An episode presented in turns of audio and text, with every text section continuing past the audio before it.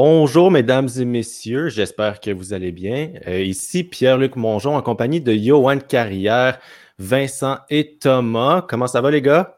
Ça, va très bien. Ça va, ça va. Super. Écoutez, on est en direct aujourd'hui euh, sur les zones du Club École. Écoutez, c'est l'épisode 13 de Retour en force. On avance quand même dans le temps, hein, ce, nouveau podcast-là qui remplace celui du Club École, mais on va bientôt le dépasser, là, je pense. Il est putain de nouveau. Hein? C'est, je pense pas qu'on peut dire encore que c'est la nouvelle balado. Il commence à se faire vieux, retour en force. oui, il commence à se faire vieux, en effet. Écoutez, euh, aujourd'hui, on a quand même beaucoup de sujets assez diversifiés, mais tous autant pertinents les uns que les autres. Et puis, euh, ben, sans plus tarder, on va y aller. On va commencer, tiens donc, euh, avec un petit peu de nouveauté parce qu'il y a une nouvelle saison de Formule 1 qui est commencée. Fait que mm vient nous parler de ça présentement parce que, évidemment, Lewis Hamilton, bah, c'est pas une surprise, il a remporté le premier Grand Prix de la saison. Donc, euh, Johan, je te laisse nous en parler un petit peu plus. Avez-vous regardé la course?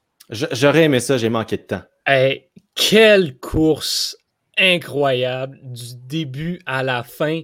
Euh, donc pour le Grand Prix de Bahreïn, qui était le premier Grand Prix de cette saison de Formule 1. Euh, Lewis Hamilton, comme tu le dis, qui a été chercher la victoire, mais ça n'a pas été euh, facile. Oh non, ça a été une bataille de la première seconde à la dernière seconde de la course entre Hamilton et Max Verstappen de Red Bull. Euh, on se souvient, c'est Verstappen qui avait, euh, qui avait remporté la première place, donc qui partait de la position de tête à la suite de la séance de qualification. Hamilton, lui, partait deuxième. Et tout au long de la course, ils se sont poussés les uns les autres et ça, ça a fini par une victoire à l'arraché d'Hamilton. À trois tours de l'arrivée, les deux pilotes étaient côte à côte. Hamilton en tête, Verstappen prend la tête, mais Hamilton la reprend dans le virage d'après. C'était, j'étais au bout de mon siège là, pour la fin de, cette course-là. Euh, donc, ben, le, podium n'est pas très surprenant. On savait d'avance un petit peu qui allait être les trois pilotes euh, dessus. Donc, on s'attendait à voir les deux Mercedes, Hamilton et Valtteri Bottas, qui lui a terminé euh, troisième, donc derrière Verstappen qui termine deuxième et Hamilton qui l'emporte. Euh, pour le reste du Grand Prix et de la course, en fait, on a eu, euh, quelques frousses par-ci par-là, notamment chez Red Bull. pendant, le, pendant le tour de réchauffement, Sergio Perez, sa voiture a arrêté complètement arrêté. Euh, donc, sur le, bord de la route. Donc, on a dû faire un deuxième tour euh, de réchauffement pour dégager la voiture. Euh, mais finalement, bon, il a été en mesure de, la, de la réallumer parce que c'était carrément ça. C'était le, système électronique ne fonctionnait plus du tout. Il a, il reparti. Et bon, ben, en, raison de cela, il s'est lancé dernier. Et on se souvient, l'année dernière, au Grand Prix de Sakir, il était en dernière place et avait été chercher la victoire. Il a presque reproduit encore une fois cet exploit-là. Il termine cinquième euh, derrière, euh, la, la, McLaren de Lando Norris qui a connu toute une course euh, également. Donc McLaren qui peut sortir très, avec la tête très haute de cette première, de cette première course-là. Une écurie qui sort la mine basse, par contre, c'est l'écurie Haas qui je vais pas dire regrette peut-être d'être allé chercher Nikita Mazepin, mais en tout cas, il y a beaucoup de questions euh, qui vont commencer à être soulevées autour de lui. C'est sûr que c'est un pilote recru, donc il faut prendre son temps. Euh, mais bon, durant les séances de qualification, ça a vraiment absolument été désastreux pour lui. Euh, il, a, fait, il, a, tourné, là, je dis, je veux pas dire un spin, mais sa voiture a spiné à quatre reprises. Et là, ben, dès le départ de la course, sa voiture a pris le champ, est allée s'écraser dans un mur. Sa course était terminée pour lui. Donc, euh, vraiment, vraiment une grosse déception pour l'écurie As. Euh, que comme j'ai parlé euh, à Étienne, il faut pas s'attendre à une grosse saison de, cette écurie-là. Sinon, ben, pour compléter le, survol de la course, on, surveillait le retour de Fernando Alonso. Fernando Alonso qui a très bien couru jusqu'au quatrième tour où ses freins arrière ont malheureusement lâché, euh, donc dû se, retirer de la course. Une déception euh, pour lui également. Et on termine bien sûr avec notre Québécois euh, Lance Stroll qui a, bien, bien couru a connu une course, euh, somme toute, correcte. Il n'a rien fait d'exceptionnellement bon, mais il n'a rien fait d'exceptionnellement mal non plus. Il a peut-être eu un petit peu de difficulté en, fin de course. Ça l'a donc relégué à la dixième place. Et pour Sébastien Vettel, ben lui, le, calvaire s'est euh, poursuivi là, sa fin de semaine de, de malchance ne s'est pas arrêté euh, dimanche dernier.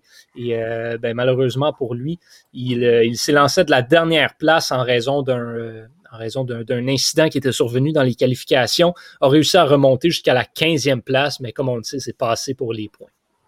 Oui, c'est ça. Puis aussi, est-ce que cette année, là, je pense que c'est la question que tout le monde, tous les Québécois vont se poser, est-ce que c'est l'année où Lance Stroll peut enfin s'imposer dans le circuit de la Formule 1? Ben, c'est l'année, en tout cas, est-ce que c'est l'année où il va le faire? Euh, je sais pas, mais c'est l'année où il y a le plus de chances euh, de le faire, en tout cas, parce qu'il est supporté par un Sébastien Vettel qui amène un bagage d'expérience assez intéressant.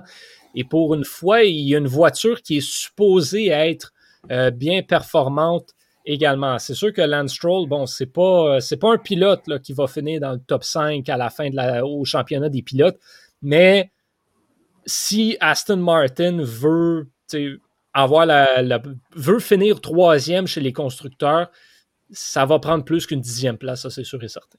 Ah, c'est sûr que ça va en prendre plus qu'une dixième, euh, place. Merci, Johan. Euh, on va passer. Tiens, donc, on va y aller avec un certain Cole Caulfield euh, qui a signé à Montréal. Fait que Thomas, tu es allé nous chercher les détails là-dessus. Puis je précise que tu nous dis Cole Caulfield, c'est juste ça la nouvelle. C'est juste la nouvelle, effectivement. Euh, non, sérieux, sérieusement, Cole Caulfield, grosse semaine pour lui, alors qu'il commençait euh, le tournoi d'NCA. Euh, ces Badgers Wisconsin étaient favoris.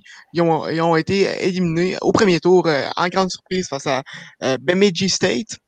Euh, par la marque de 6 à 3. Caulfield a connu un bon match avec deux buts et une passe, mais c'était la fin de sa carrière universitaire alors qu'il qu'est-ce qui son contrat d'entrée avec euh, le Canadien. Et euh, le, le, le Messi des amateurs montréalais euh, devrait commencer avec, avec le Rocket une fois sa, sa, quarantaine terminée. On rappelle que, que cette saison, Cofield a connu une, une production de 30 buts, 22 passes pour 52 points en seulement 31 matchs, ce qui a permis de, de, de, figurer parmi les finalistes du trophée Obi Baker. Euh, moi, j'avais une question pour ça, euh, les gars. Euh, pensez-vous que Cofield va jouer quelques matchs à Montréal dès cette année? C'est sûr. C'est sûr qu'il va jouer quelques matchs à Montréal juste pour le trip de jouer avec, avec les Canadiens, juste pour essayer des choses. si vous écoutez sur réception, vous savez que moi, je suis un de ceux qui croient que Cole Caulfield devrait passer le reste de la saison à Laval. Je ne crois pas qu'il est prêt pour la LNH. Euh, mais c'est sûr qu'on va l'essayer quand même. sais, rendu là, euh, oui, il va commencer avec le Rocket, mais quand on regarde le calendrier, euh, il, va s'amener à Montréal pas longtemps. Pas longtemps après, ça va probablement être des allers-retours. Vincent? Je suis tellement pas d'accord quand j'entends les gens dire qu'il n'est pas prêt pour la grande ligue, il n'est pas prêt pour jouer avec le grand club.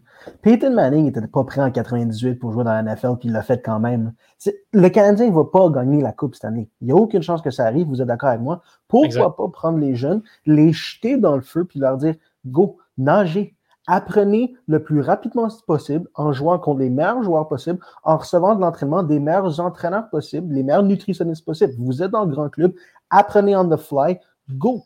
Il n'y a pas de temps à perdre parce que il va aller faire quoi Laval? Il va aller, il va aller jouer contre des personnes qui sont il va aller, il va aller apprendre le système de jeu et jouer dans un jeu qui se rapproche de la LNH. Le problème de Cole Caulfield, c'est que là, là, il jouait dans la NCAA.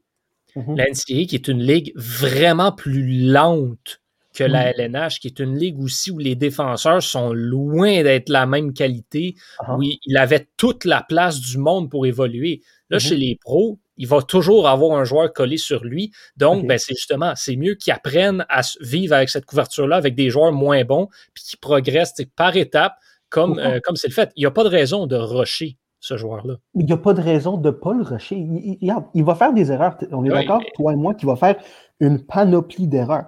Qu'il les fasse à Laval ou qu'il les fasse à Montréal, il n'y a aucune différence parce que qu'il les fasse à Montréal, peu importe le classement du Canadien, on n'ira pas battre le Lightning, on n'ira pas battre les Bruins, on n'ira pas battre ces grosses équipes-là. Qu'il les fasse ici, sur la glace du Centre Bell, puis ça va rien changer. Ça va même peut-être accélérer sa cadence d'apprentissage parce qu'il va les faire contre des meilleurs joueurs. Peut-être que les petites heures qu'il ferait l'année prochaine, il va les avoir fait cette année. Donc, il va être meilleur l'année prochaine quand peut-être on aurait une chance de performer. Ouais, sauf que. Ouais, vas-y. C'est vrai, tu sais, à Montréal, il va jouer sur un troisième ou un quatrième trio. Il va jouer. Cofield, tu mets pas 12 minutes dans le match. À Laval, il va jouer sur les premières unités, il va jouer sur l'avantage numérique, il va avoir du 20 minutes par match peut-être. Avec un entraîneur qui a prouvé qu'il était capable d'amener des jeunes joueurs au prochain niveau. Ça, je suis d'accord avec toi. Ça, ce serait un problème. Qui, vient à Montréal et qui joue 10-12 minutes, OK. Par contre, tu vois, c'est qui le nouvel entraîneur? Tu vas voir cet entraîneur, tu lui dis, on s'en va nulle part. On s'en va nulle part. Tu ne fais pas jouer Cole Caulfield 10 minutes. Tu lui donnes du temps de glace sur le deuxième trio peu importe qu'il le mette sur le deuxième trio ou sur le quatrième trio, ça ne va rien changer. Mets-le sur le deuxième trio, fais-le apprendre sur la grande glace, sur la grosse ligne, fais-le jouer sur le power play, fais-le apprendre tout ce qu'il a besoin d'apprendre cette année. Oui, Thomas, excuse. je ben, je suis désolé. Je suis pas d'accord quand c'est Canadien, ça va nulle part.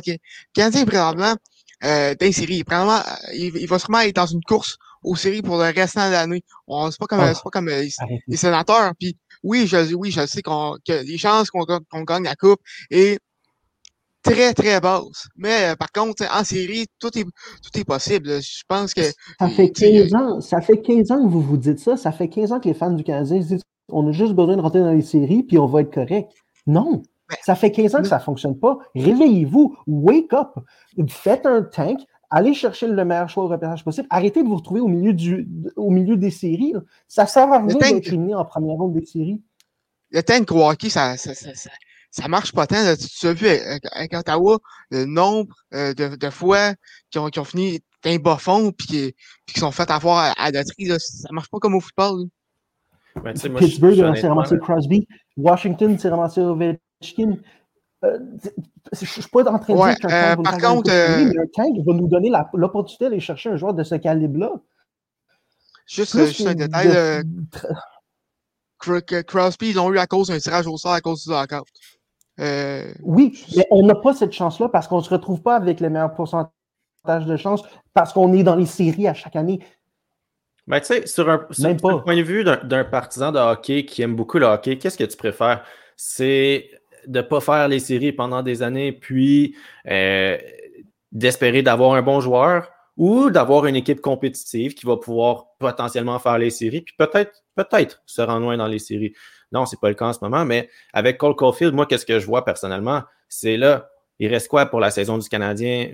Un peu moins qu'une trentaine de, rencontres? Tu, tu vas le faire, tu vas le faire jouer au Rocket. Puis à la fin de la saison, quand Montréal est parce que Montréal, en ce moment, font les séries théoriquement, puis ils ont quand même plusieurs matchs en main. Si Montréal est en voie de faire les séries, amène-les, fais-les jouer quelques rencontres. Si vraiment c'est prometteur, mais tu sais que tu as un élément clé pour les séries éliminatoires. Là.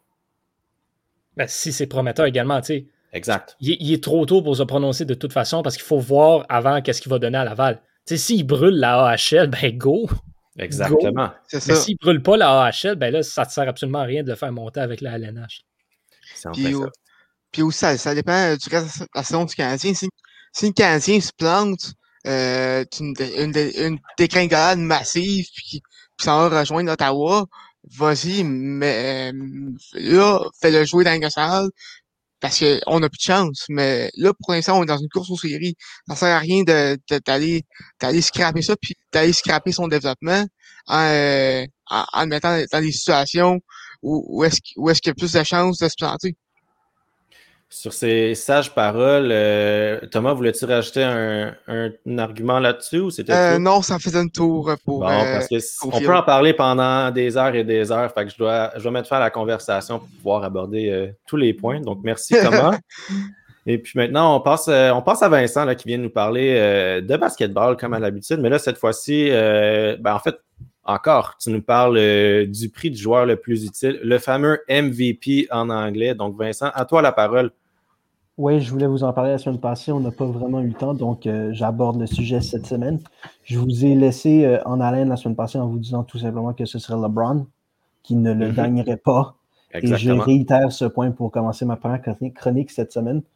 Euh, le prix du joueur le plus utile dans la NBA, c'est le prix ultime, c'est le prix que tout le monde veut. Puis c'est un prix, malheureusement, que je pense qu'il a perdu de l'importance, mais que des gens comme moi, auquel des gens comme moi accordent encore beaucoup d'importance parce que c'est le prix qui, plus que les autres, raconte l'histoire de la Ligue. Quelqu'un qui a gagné le prix du joueur le plus utile a marqué l'histoire de la NBA, d'accord?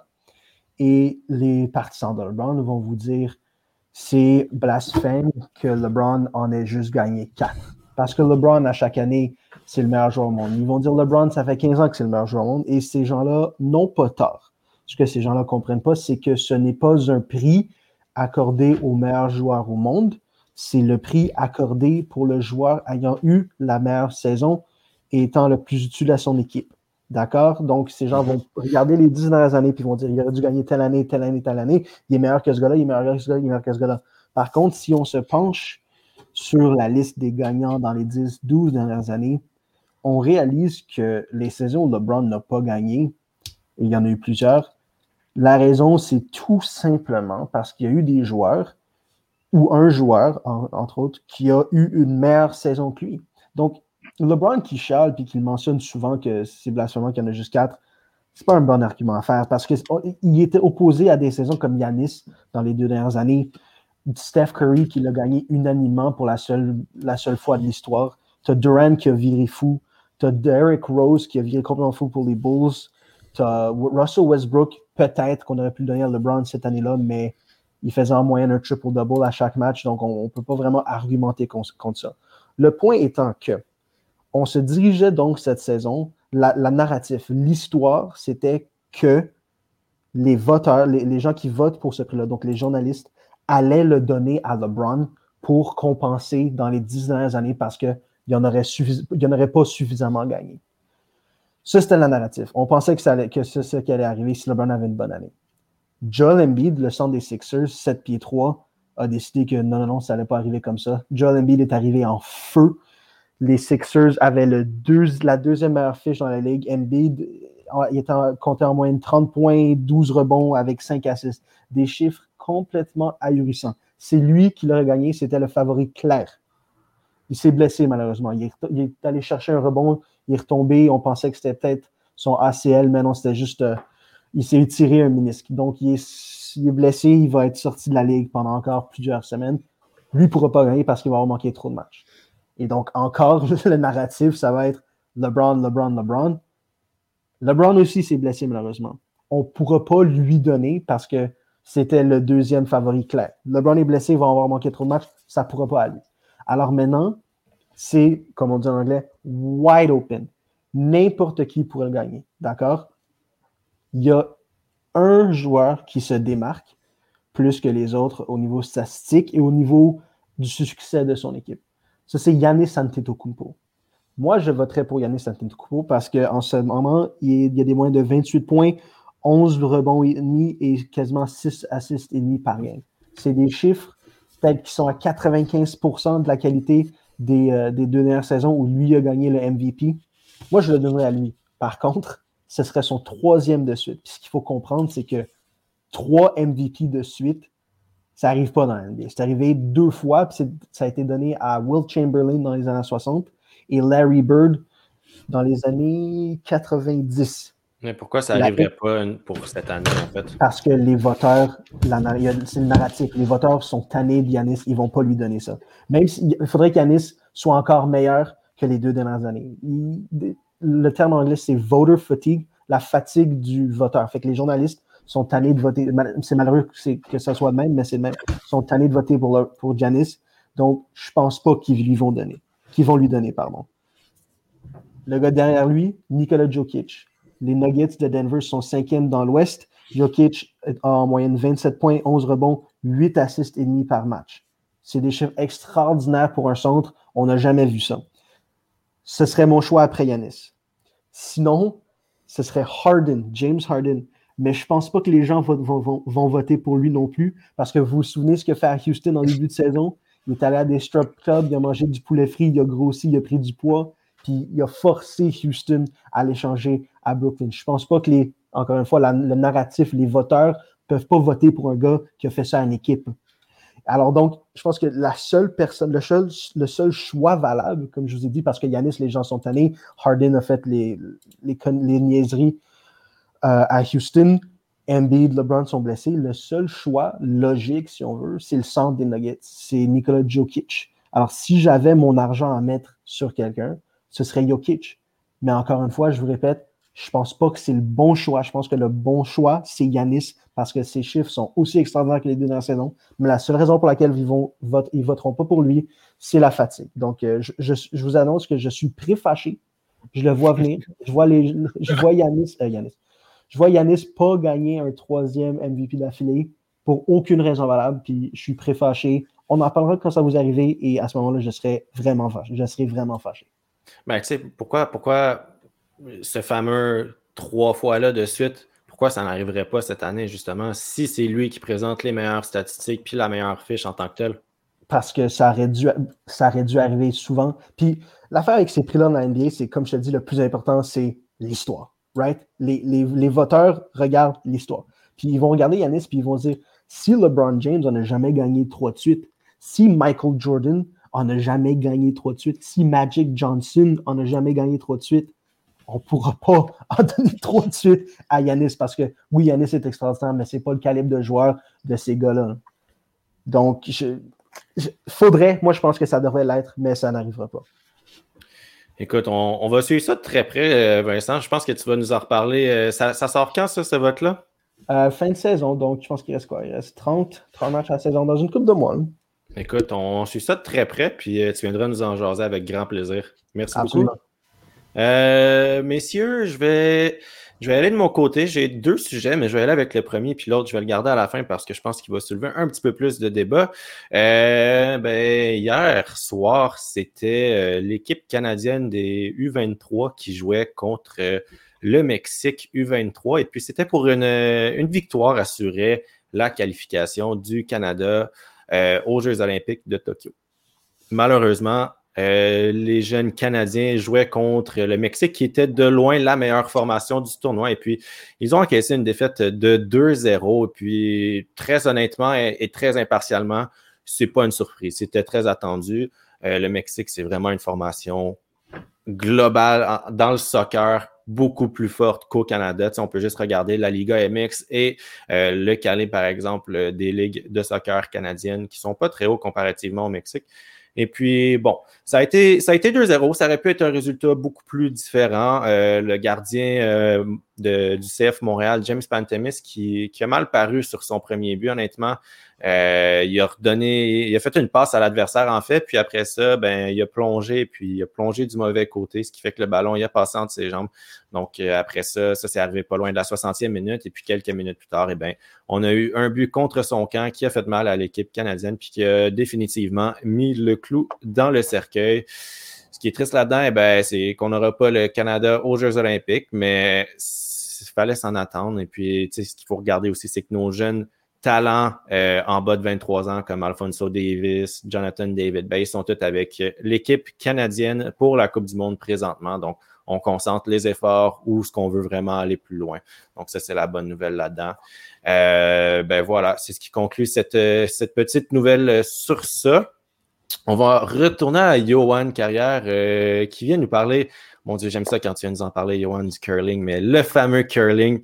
C'est le fun. Puis j'en parle rapidement, mais l'autre soir, j'écoutais un match de hockey, puis après ça, il y a eu le tournoi des, le tournoi des sœurs, c'est le tournoi des cœurs qui a joué. Et puis, euh, je me suis mis à l'écouter en pensant à toi, puis c'est quand même intéressant, malgré tout.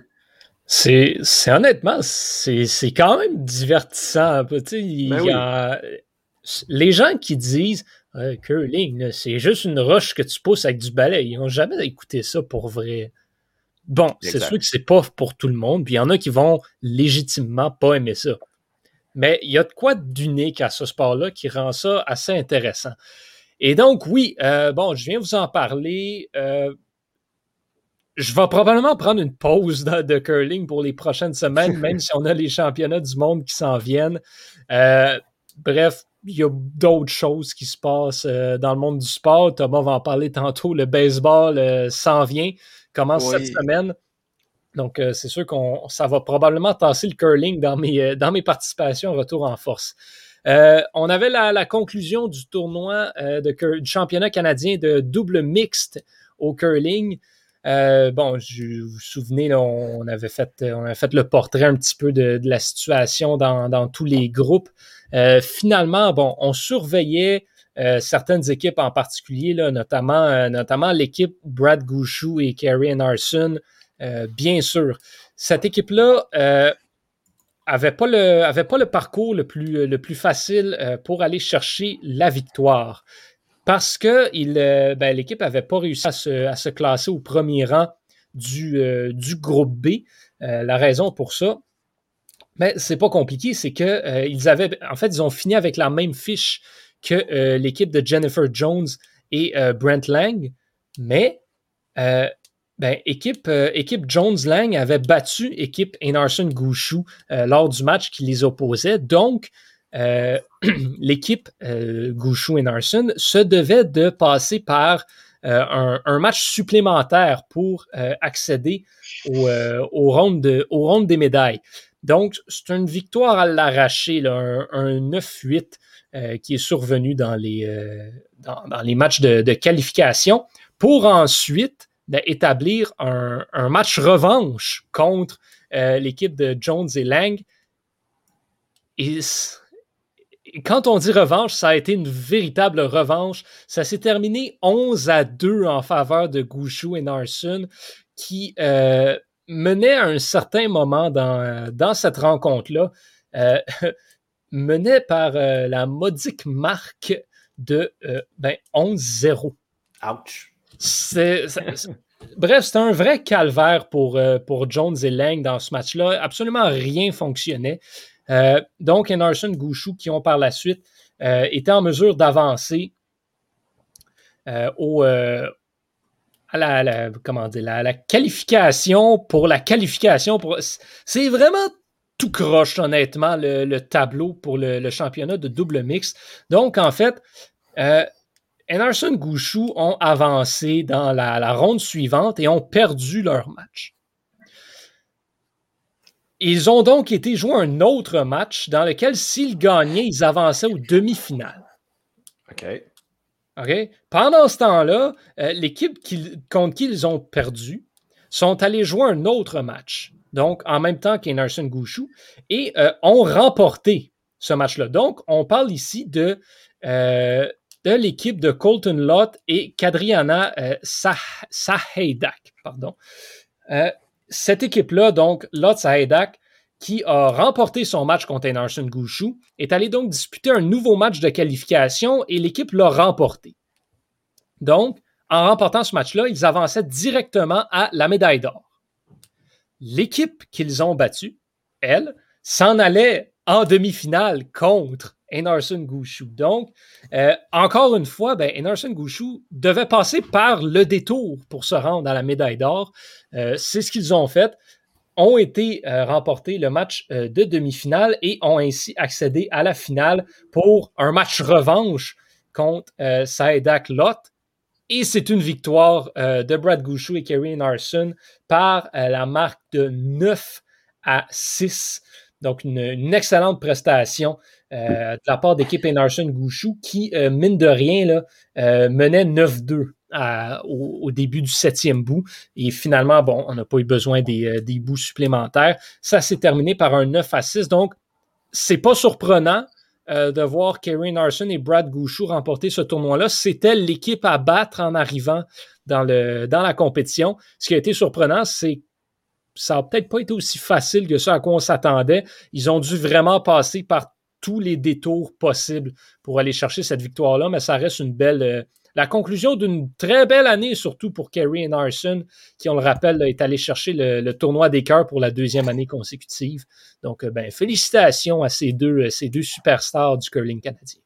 Ben oui, félicitations. Puis hein, on, le dit souvent, mais les, parcours parfaits, ça n'existe pas. Hein. Ça prend toujours des parcours semés d'embûches, puis c'est là qu'on voit le vrai caractère des athlètes.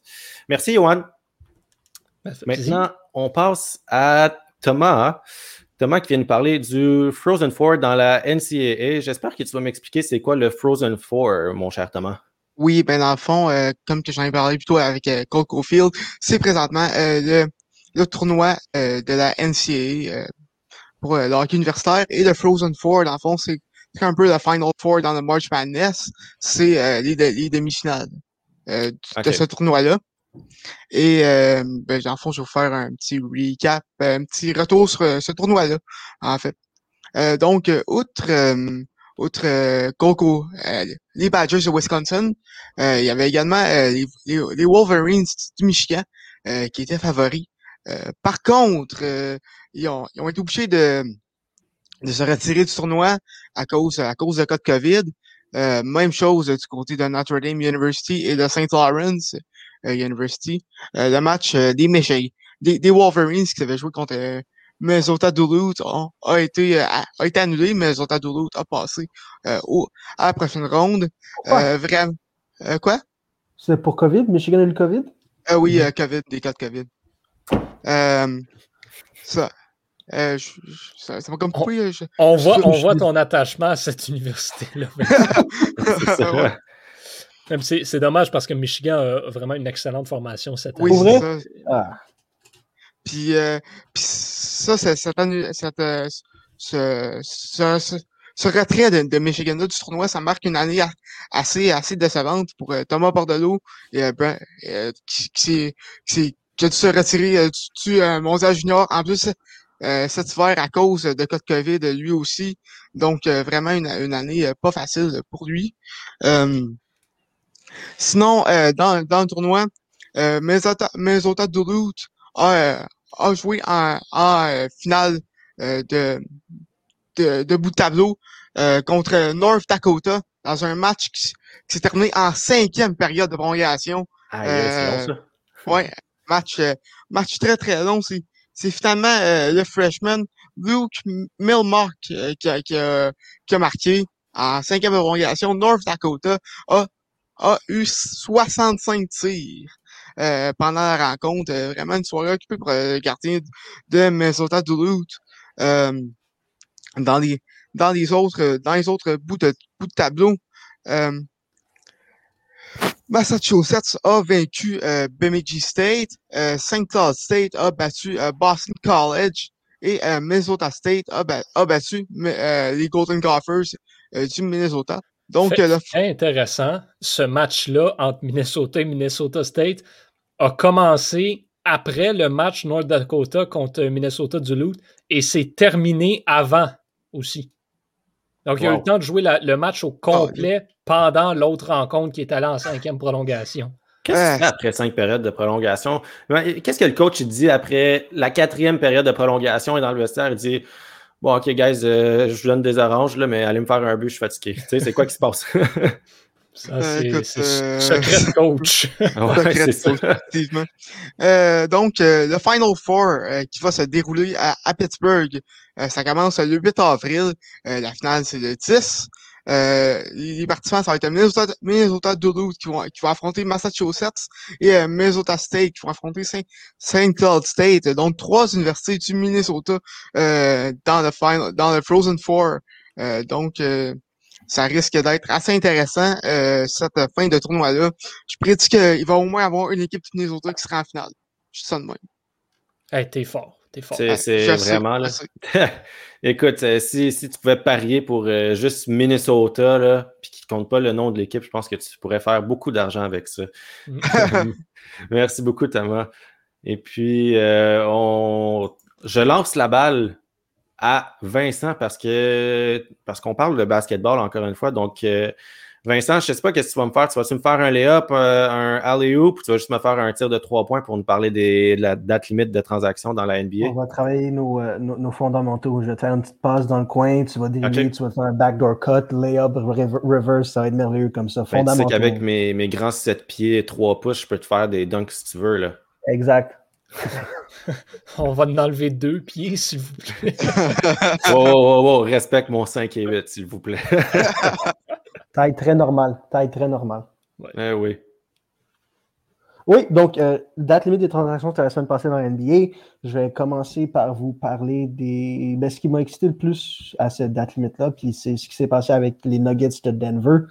Ils sont allés ramasser, euh, sont allés ramasser Aaron Gordon du Magic de Orlando Et ils sont également allés ramasser Javel McGee des Cavaliers de Cleveland. Puis moi, je pense que ça n'a pas été les plus grosses transactions de la journée, surtout dans le cas de Javel McGee. C'est pas grand-chose. C'est pas un joueur extraordinaire. C'est même pas un bon joueur. Par contre, ces deux transactions-là vont faire une énorme différence, je crois. Parce que le problème avec les Nuggets de Denver, c'est qu'ils en demandaient beaucoup, beaucoup, beaucoup trop à leur joueur étoile, Nikola Jokic. Nikola Jokic, centre 7 pieds 2, puis capable de passer à travers un double team, capable de tirer du 3 points, capable de lire une défensive comme très peu de centres l'ont jamais fait dans l'histoire de la Ligue. On le sait qu'il est clutch dans les quatre dernières minutes d'une game. Par contre, il lui demandait de jouer de la défensive de façon beaucoup trop intense aussi. Tu ne peux pas mener une attaque aussi efficacement et lui demander d'aller dépenser autant d'énergie de l'autre bord. Il demandait à Jokic de protéger le filet du haut de ses 7 pieds 2. Il n'y a personne qui a suffisamment d'énergie pour faire ça. Donc, ils sont allés chercher Javel McGee, qui a toujours été très fort dans ce domaine-là. Javel McGee, 7 pieds 2, va se stationner là, protéger le filet comme un arbre, comme un grand érable, comme un grand chêne, protéger la bouteille. Ça va faire une énorme différence en, différence en défensive. Et avec l'émergence de Michael Porter Jr. qu'on a vu dans les deux dernières semaines, puis les semaines menant euh, à, la, pause du, euh, du match des étoiles, Denver, ça, ça, si on veut, ça a débarré une option additionnelle offensivement pour Denver. Donc, on sait que Jokic peut aller chercher la shot qu'il veut. On sait que le Canadien, Jamal Murray, peut également aller chercher la shot qu'il veut. Puis lui, historiquement, dans les playoffs, il monte toujours de plusieurs niveaux. On l'a vu l'année passée contre Donovan Mitchell, un duel pour les âges, c'était absolument incroyable. Et maintenant, on sait que Porter, Porter 6-10, wingspan de 7-2, capable d'aller chercher la shot qu'il veut sur le dribble, capable de couper backdoor, aller chercher un layup assez facilement. Il est knockdown du 3. Il est extraordinaire offensivement, défensivement, c'est notre histoire, mais offensivement, il fait la job. Et maintenant, ils sont allés chercher Aaron Gordon. Aaron Gordon, que, si vous vous en souvenez, il y a une couple d'années, il a gagné un des euh, un, dunk contest. Il était vraiment contre. Non, il a perdu un, dunk contest. Euh, C'était contre, Derek Jones Jr. C'est ça. Puis je pense qu'il a perdu contre Zach Levine aussi une année. Euh, le fait est que ce gars-là, c'est un bon joueur. Par contre, Orlando pensait qu'il pouvait être le meilleur joueur sur une très bonne équipe. Puis il n'est pas, c'est pas ça, Aaron Gordon. Aaron Gordon peut être le troisième meilleur joueur sur une équipe qui va gagner le championnat. C'est pas le gars qui va prendre l'équipe et qui va vous dire embarquez sur mes épaules, je vous transporte au final. Il n'est pas ça. Orlando voulait qu'il soit, ce n'était pas le cas. Maintenant, il va être la quatrième option à Denver. Donc, si Jokic, Murray puis Porter sont bien défendus, puis sont prêts de créer leur shot sur une possession précise, tu as Aaron Gordon, qui lui aussi est capable de couper vers le filet. Il est encore capable de sauter assez haut pour aller, chercher un alley-oop. Donc, la quatrième option est débarrée pour les Nuggets. Et ça, je pense que avec l'énergie que Jokic va sauver défensivement maintenant que Javel McGee est là, je pense que ça va être suffisant pour compétitionner avec les équipes de LA, les Clippers puis les Lakers. Donc, ça, c'est ce qui est arrivé avec Denver. C'est des bons moves, j'ai bien aimé ça.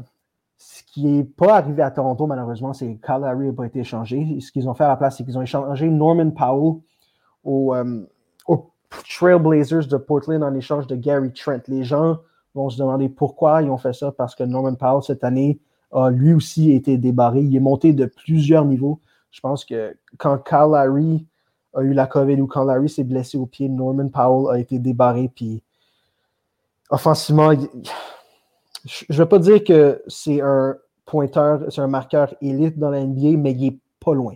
Donc pourquoi est-ce qu'on échangerait un gars comme ça, encore jeune?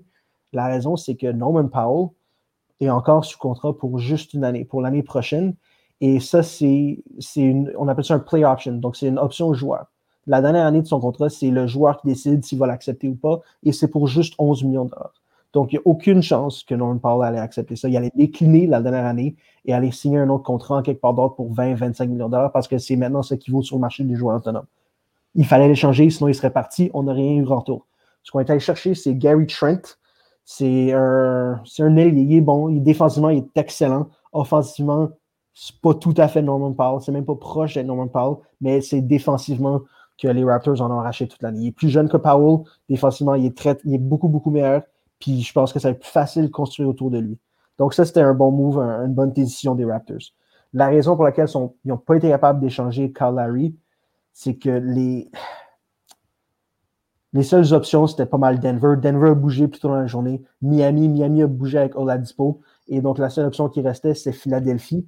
Et je pense que ce que, ce que, Philadelphie devait offrir pour aller chercher Kyle Larry, c'était un mélange de Danny Green, Tyrese Maxey, puis quelques choix de première ronde, ce qui est payé très, très cher pour Larry qui a 35 ans.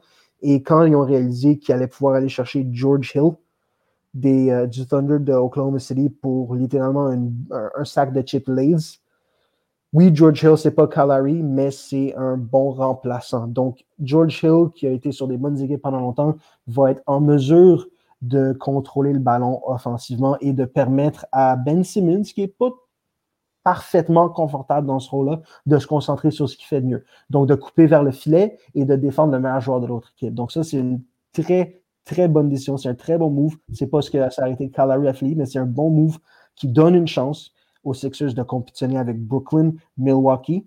Je suis très content de ça. Une fois que, que Embiid va revenir, ça va être très, très bon. Euh, dernière petite chose, dernière petite chose dont je voulais, vous parler, c'est les Celtics de Boston qui auraient dû faire des grosses transactions parce qu'ils avaient, euh, ils appellent ça un trade exception. Donc, je ne suis pas certain d'exactement comment ça fonctionne, mais ils étaient en mesure d'aller chercher un gros joueur et de mettre son salaire dans une exception, de ne pas le compter sur la masse salariale. Ils l'ont pas utilisé cette exception de, de transaction euh, arrive à échéance, cet été, donc ils font juste le perdre. Eux, c'était des joueurs pour Vucevic ou Gordon. Finalement, ils sont ramassés avec Evan Fournier, qui défensivement, c'est zéro. Offensivement, je pense qu'il est en train d'avoir la meilleure saison de trois points de sa carrière. Donc, c'est un upgrade de Daniel Tice ou de Marcus Smart offensivement, mais défensivement, ça ne va rien faire pour eux. Puis ça ne va pas du tout les aider à compétitionner avec les trois gros clubs de l'Est. Je pense que j'ai suffisamment parlé. J'ai passé trois équipes. On va passer à autre chose. Écoute, euh, j'ai eu le temps de pratiquer mon, mon alley-oop euh, pendant ta chronique, mais super intéressant. Honnêtement, j'aime ça. Tu me fais quand même bien comprendre un peu plus le basketball, un sport que je m'intéresse pas assez, mais que je trouve quand même assez pertinent. Donc, merci beaucoup, Vincent. Pas de trouble. Et puis, j'enchaîne de mon côté avec un sujet que j'ai abordé la semaine dernière qui mérite encore une fois euh, qu'on en discute. Euh, donc, je fais un suivi de qu'est-ce qui s'est passé cette semaine. Euh, bon, on a eu, la semaine passée, je vous parlais qu'il y avait un pays qui était, je crois que c'est la Norvège, je ne vais pas me mélanger dans, dans, dans, les faits et le temps, la Norvège qui protestait contre la situation qui se passe au Qatar en ce moment avec la Coupe du Monde. On le sait, il y a eu une enquête qui est sortie il y a peut-être environ un mois euh, qui démontrait qu'il y a eu 6500 morts euh, sur les chantiers de construction depuis une dizaine d'années, ce qui est tout à fait déplorable. Et puis, c'était une situation que je voyais venir avec l'action qui a été faite par l'équipe. Et puis, voilà, on a eu d'autres équipes qui ont enchaîner le pas. Tout d'abord, on a eu l'Allemagne euh, qui a décidé d'embarquer dans le mouvement. Donc, pour ce faire, avant une rencontre, ben, ils ont pris une photo d'équipe où que chaque joueur avait une lettre sur lui, puis à la fin, c'est on peut lire Human's Rights, donc les droits humains. Ensuite, on avait aussi euh, les Pays-Bas euh, qui avaient un chandail, euh, dans le fond, qui, qui, disait Football Support Change, donc dans le fond, qui voulait inciter la FIFA à faire des changements parce qu'on le sait, c'est des conditions qui sont tout à fait déplorables là-bas. Puis quand c'est rendu que tes joueurs manifestent contre l'organisation, c'est qu'en quelque part, il y a quelque chose qui se passe pas bien à l'intérieur de ça, malheureusement. Et puis, c'est une situation qui, je, m'engage personnellement à suivre ça de A à Z parce que c'est beau le sport, puis on aime ça, les gars.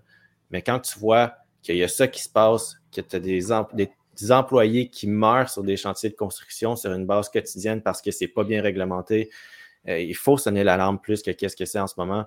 Puis j'espère, je, je croise mes doigts que les équipes vont toutes s'enchaîner les unes à la suite des autres pour dénoncer qu'est-ce qui se passe là-bas parce que on va regarder l'événement, ça va durer un mois, puis après ça, on ne se souviendra plus de la Coupe du Monde. Ça veut dire qu'on va oublier toutes ces victimes-là. Donc, tout à fait déplorable. Je termine là-dessus. On, euh, fait une plug? Ben, on, aime ça faire des, on ben aime ça faire des plugs. C'est faisons une plug. Euh, pour ben ceux qui veulent, euh, plus, je dirais pas plus de détails, mais qui veulent peut-être que ah, plus en profondeur là-dedans, ben, on va vous inviter à, en même temps, si vous suivez nos réseaux sociaux, euh, vous savez que euh, Pierre-Luc, moi, ainsi que euh, Élise Fiola qui collabore dans divers projets du Club École.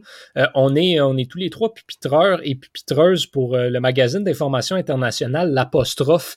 et ben la dernière édition de l'année va sortir au va sortir le, le, le 29 ou le 30 avril prochain, donc à la fin à la fin du prochain mois.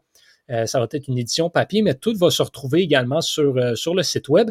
Et euh, dans cette édition-là, ben, vous pourrez lire un article intéressant de ben, Thomas, tu écris dans cette, dans cette édition-là pour, pour, la, pour la section sport.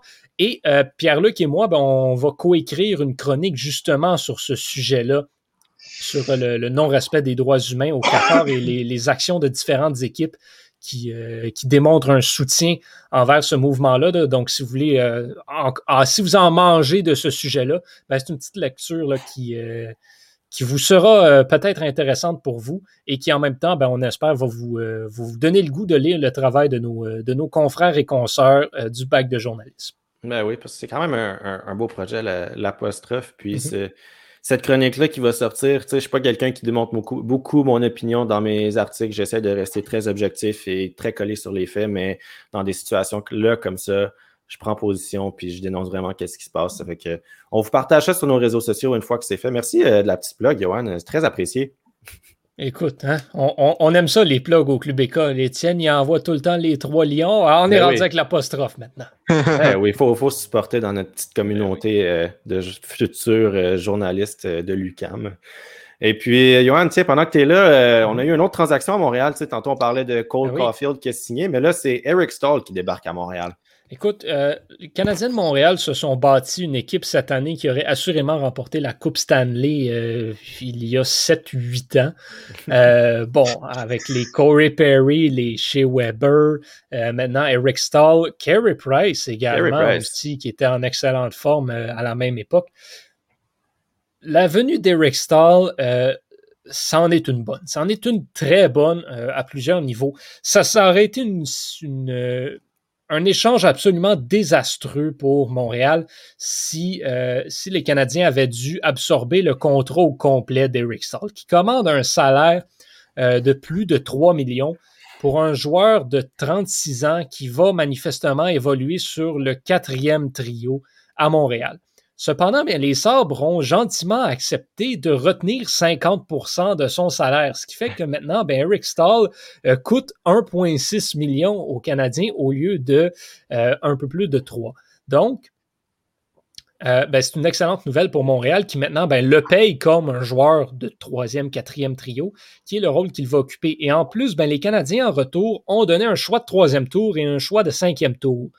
Considérant le nombre de choix au repêchage, que, euh, que Montréal détient cette année, c'est l'équivalent de donner absolument rien euh, à Buffalo en retour d'un Eric Stahl qui va pouvoir venir apporter cette espèce de rôle de mentor-là à Nick Suzuki et Jesperi Kotkaniemi et qui va également pouvoir permettre à Jake Evans d'aller retourner faire un petit stage de développement euh, avec le Rocket de Laval. Jake Evans qui euh, connaît une très bonne saison recrue, mais quand même pourrait, pourrait profiter d'un petit passage avec le club école euh, des Canadiens. Donc, mais la venue d'Eric Stahl permet de stabiliser cette ligne de centre-là et de vraiment envoyer Evans avec les, avec les avec les Wheels à Laval, Laval qui connaît une excellente saison, rajouter Evans, rajouter Caulfield, ça va juste être du bonbon pour, euh, pour le Rocket de Laval. Donc, une excellente euh, venue qui est celle d'Eric Stahl chez les Canadiens de Montréal, qui lui, ben, comme, euh, il vient de Buffalo, bien sûr, ben, c'est la même chose que, que Cole, Cole, Caulfield. Il doit compléter une quarantaine de sept jours, donc ne jouera pas avec l'équipe dès cette semaine, le dès mardi, mais la semaine prochaine, on pourrait le voir en action avec le grand club. Mais là, qui dit, qui dit nouveau joueur, tu sais, quand même un joueur qui va avoir un impact puis qui va jouer, dit remaniement de trio. Euh, c'est sûr qu'on envoie des joueurs au Rocket. normalement, ça serait Jake Evans selon toi. Euh, qu'est-ce qui se passe avec les trios selon toi? Corey Perry, est-ce qu'il reste sur le quatrième ou, est-ce qu'il sur le troisième? Eric Stahl prend la place de Jake Evans. OK. C'est tout. C'est très simple comme ça. Euh, si Caulfield vient à Montréal éventuellement, euh, bon, là, ça va peut-être changer quelque chose. Ce qui est intéressant, par contre, c'est qu'Eric Stahl a encore et toujours un excellent tir, encore une bonne présence intéressante sur l'avantage numérique. Donc, on va peut-être essayer de remanier un petit peu l'avantage numérique par-ci par-là pour, euh, pour l'essayer, euh, peut-être du côté droit. Pour, qu'il soit une bonne option de tir. Donc, on on verra ce qu'il advient de tout cela. Chose certaine, par contre, là où ça pourrait devenir compliqué, c'est au niveau de la masse salariale, ben, même si le Canadien avait assez pour absorber la moitié du contrat d'Eric Stahl, là, Montréal se retrouve vraiment à la limite du plafond salarial. Ce qui fait que si Ben Sherrod, qui est blessé en ce moment, revient au jeu avant les séries éliminatoires, bien là, il va falloir faire un, changement de personnel en quelque part. Il va falloir renvoyer des joueurs à Laval. Peut-être qu'une transaction qui se prépare d'essayer de liquider un gros contrat comme celui de Paul Byron d'une façon ou d'une autre. Euh, on ne le sait pas. Mais euh, si Sherrod revient au jeu avant les séries éliminatoires où le, plafond salarial ne compte plus dans les séries, euh, ben à ce moment-là, euh, il va falloir le faire, faire des changements à la formation, ça c'est sûr et certain. Bon, ben on regarde ça de, très près, puis je présume que vous allez en parler un petit peu plus en détail à ce réception samedi. Ben on, est, on a déjà couvert ah. l'échange d'Eric Stahl samedi dernier, mais c'est sûr que bon, on est un on est un organisme, on est un organe de presse euh, du Québec, de Montréal. Les gens qui nous écoutent veulent entendre parler du Canadien, donc c'est sûr qu'on a des développements là-dessus à chaque semaine. Merci, Johan. Puis on passe, euh, on passe rapidement, euh, vu que le temps s'écoule quand même assez vite. Mais on a encore euh, pas loin d'une dizaine de minutes, les gars, donc ça va bien. Thomas, tu viens nous parler de l'hécatombe dans les majeurs. Donc, tu viens nous parler du 3A, c'est ça? non, ben, en fond, ah. on, on, en on en parlait plus tôt. La saison de la saison de commence dès jeudi et euh, pour euh, certaines équipes, euh, la fin du camp d'entraînement a pas été facile. il y a eu plusieurs blessures à des joueurs assez importants. je pense entre autres à, au, au de gauche des White Sox, Eli Jimenez, qui, qui va être qui, s'est blessé au pectoraux et qui va être absent jusqu'au mois de septembre. Lourde perte pour les White Sox qui qui, qui, selon moi, euh, allait batailler pour une place en série mondiale. Mais bon, j'en parlais demain à, à la dixième manche. D'ailleurs, euh, je t'invite à, aller euh, à aller l'écouter. podcast de moi, Johan Carrière, Tristan Mac et Megan Foy. c'est excellent. il y a également le, le, closer des, des Blue Jays, Kirby Hayes, qui, qui a été acquis euh, pendant l'entre-saison sur un contrat d'un an, qui a vu sa saison être terminée à suite euh, d'une opération, d'une au coude, qui va nécessiter une opération euh, Tommy John, vraiment lourde perte pour les Blue Jays également. Luke Voigt, euh, des Yankees, qui, qui, a mené l'américaine au chapitre des, des, des coups de circuit, va être blessé au genou et devrait, et devrait revenir à la mi-mai. Et du côté des Mets, Carlos Carrasco, qui a été acquis euh, des Indians euh, cet hiver, euh, s'est blessé à la hanche et devrait, revenir à la fin du mois d'avril. du côté de Abraham Toro, il va commencer la saison dans les mineurs au, niveau 3A des Astros de Houston. lors lors du camp d'entraînement, il a complété une moyenne de 269 avec deux points produits en 19 parties et 30 présences au bâton. Euh, la saison dernière, ça a été plus difficile. Euh, seulement une moyenne de 218 euh, une moyenne de 218, deux coups de circuit et 9 points produits en 25 parties. Euh, ça va être Robert Garcia qui va qui va seconder Alex Bregman au troisième but à Houston. le gérant Dusty Baker des Astros a, notamment dit que c'était une, décision très difficile de, sa part de, de, de, faire commencer Taureau euh, dans les mineurs. Oui, donc on regarde ça de très près aussi. Donc, euh, vous en parlez un petit peu plus demain. C'est demain, c'est ça votre. votre on, enregistre le mardi, ça sort, le mercredi. Bon, écoute, on, a hâte d'écouter ça mercredi. Merci beaucoup, Thomas. Et puis, pour, euh, pour terminer en beauté, on termine avec Vincent, notre banquier, qui vient nous parler des agents libres dans la NFL. Yes, sir. Euh, ça a commencé la semaine passée et il y a eu beaucoup de mouvements très tôt dans cette période d'agence libre. Par contre, la chose la plus importante qui est arrivée, c'est quelqu'un qui euh, n'a pas. C'était de l'agence libre. Puis Russell, en fait, La chose la plus importante qui n'est pas arrivée, c'est que Russell Wilson n'a pas été échangé des Seahawks de Seattle. C'est malheureux parce que je pense qu'il voulait quitter. Son épouse était tannée des, euh, des, gros arbres de séquoia dans le nord-ouest Pacifique. Elle voulait aller voir des édifices en ville en quelque part. Elle voulait aller à New York, Chicago, Dallas. Il n'y a aucune de ces équipes qui a fait une offre suffisamment importante pour que Seattle échange Russell Wilson. Et c'est extrêmement malheureux si vous êtes un fan ou un partisan des Bears de Chicago parce que les Bears de Chicago sont la seule équipe de l'histoire de la NFL à ne pas avoir un carrière qui a lancé pour 4000 verges dans une saison.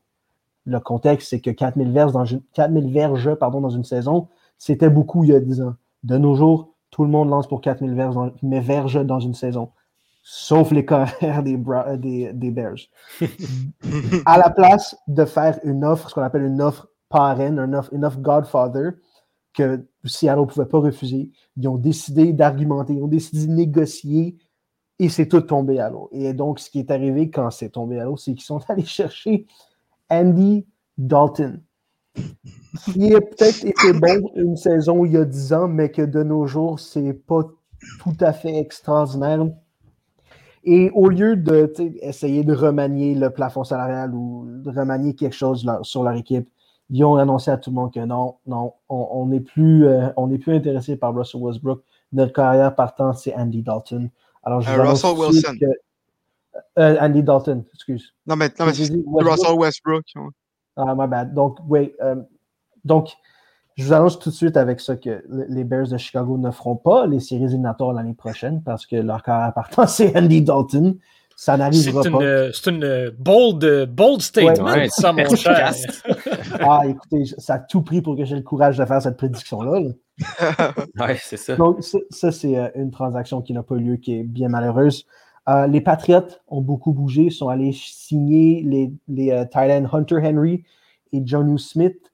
Je pense que Bill Belichick s'ennuie de l'époque où il jouait avec Rob Gronkowski et Aaron Hernandez sur le bout de sa ligne offensive ce qu'il va vite réaliser, c'est que Hunter Henry et John Smith, oui, c'est des bons receveurs, mais ça bloque pas comme bloquait Hernandez et Gronkowski, qu'on pouvait quasiment considérer comme deux joueurs additionnels de, ligne offensive. Ces gars-là affectaient le jeu par la passe et en bloquant pour les euh, porteurs de ballon également. Et Henry et Smith, c'est pas la même game, ça n'arrivera pas, ça fonctionnera pas, je pense. Ils sont allés chercher Nelson Aguilar, oui, euh, je, pense, je pense que Nelson Aguilar n'a jamais joué une partie de football sans avoir beurré ses doigts avant parce qu'il échappe absolument tout. Si vous êtes un partisan des Eagles de Philadelphie, vous le savez. Si vous êtes un partisan des Raiders, vous le savez un peu moins, mais c'est pas extraordinaire non plus ce gars-là. Et tant qu'ils n'ont pas un corps arrière qui est capable de lancer un ballon plus loin de 15 verges, peu importe à qui il la lance, ça ne fonctionnera pas. Puis pour l'instant, leur seule carrière, c'est Cam Newton. Alors on dit que peut-être ils sont en train d'organiser euh, une grosse transaction pour bouger. Oh, ça c'est mon chien qui voit quelqu'un dans lui. Oh, oh, excuse. Bon, bonjour Pitou. Le, Donc, oh. le, chien n'est pas d'accord avec ce que tu dis. non, non, elle est d'accord avec moi. C'est elle qui m'a donné les notes sur les Patriotes. Fait que, euh, je fais juste lire ce qu'elle me dit.